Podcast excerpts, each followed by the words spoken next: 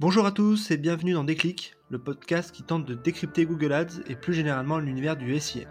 Je suis Jérémy Lacoste, consultant SIA depuis plusieurs années et j'aurai le plaisir d'aborder toutes les deux semaines une problématique search.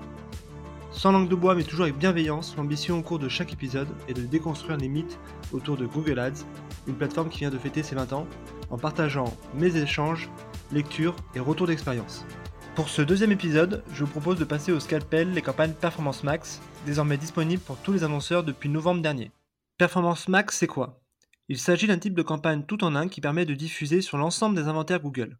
Le moteur de recherche, bien sûr, mais aussi YouTube, Gmail, Discover, Google Maps et le réseau display partenaire. En contrepartie de cette facilité d'activation, l'annonceur doit accepter de rogner sur un certain nombre d'informations qu'il n'aura plus pour assurer un pilotage fin. Alors Performance Max, c'est surtout pour Google ou pour les annonceurs? Autrement dit, est-ce une bonne idée d'activer ce dispositif? Allez, je compte les points. Côté pour, les arguments sont légion. Le premier point est dans l'intitulé même de ces campagnes. Après les avoir testées depuis plusieurs mois, force est de constater que les performances sont au rendez-vous avec des niveaux de CPL souvent en deçà des campagnes SIA génériques, et ce après seulement quelques jours de diffusion. Le deuxième argument est le reach incrémental qui permet de travailler grâce à l'ensemble de l'inventaire Google. Lorsque l'on stagne en SIA, c'est un bon moyen d'étendre la couverture de diffusion avec des formats héroïstes pilotables au CPA ou au ROAS. Le troisième argument est la facilité de setup et d'activation.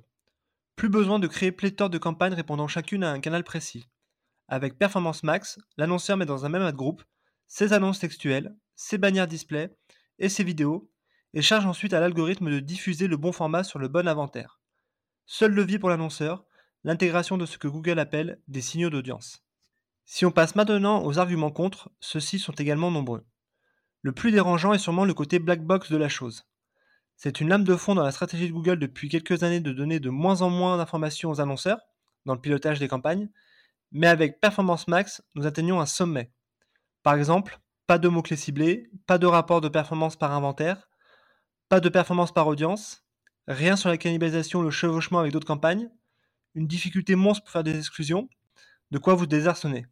Autre exemple, vous ne savez pas si vos campagnes Performance Max diffusent sur votre marque. Ou pire, si elles diffusent sur la marque de vos concurrents. Je me suis ainsi retrouvé avec une annonce qui diffusait sur la marque de mon concurrent numéro 1, avec le nom de ce même concurrent dans l'annonce, à cause de la balise keyword.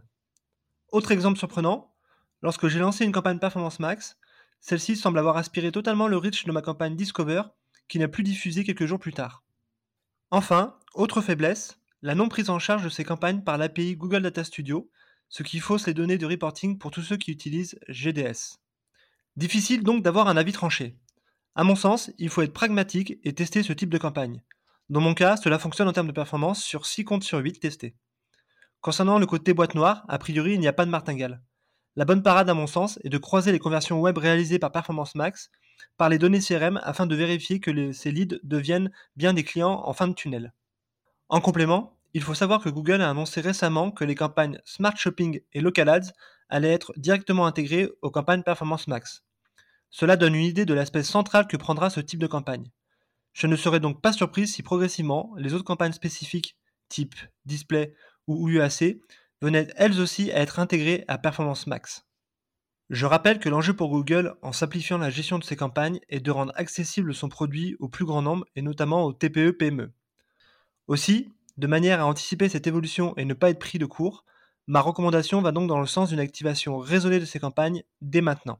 Voilà, ce deuxième épisode touche déjà à sa fin et j'espère que vous aurez eu le déclic. Je suis preneur de vos retours ou propositions de sujets en commentaire ou par message privé sur LinkedIn. Prenez soin de vous et si vous me cherchez, vous savez où me trouver, sur Google bien sûr. Allez, à la prochaine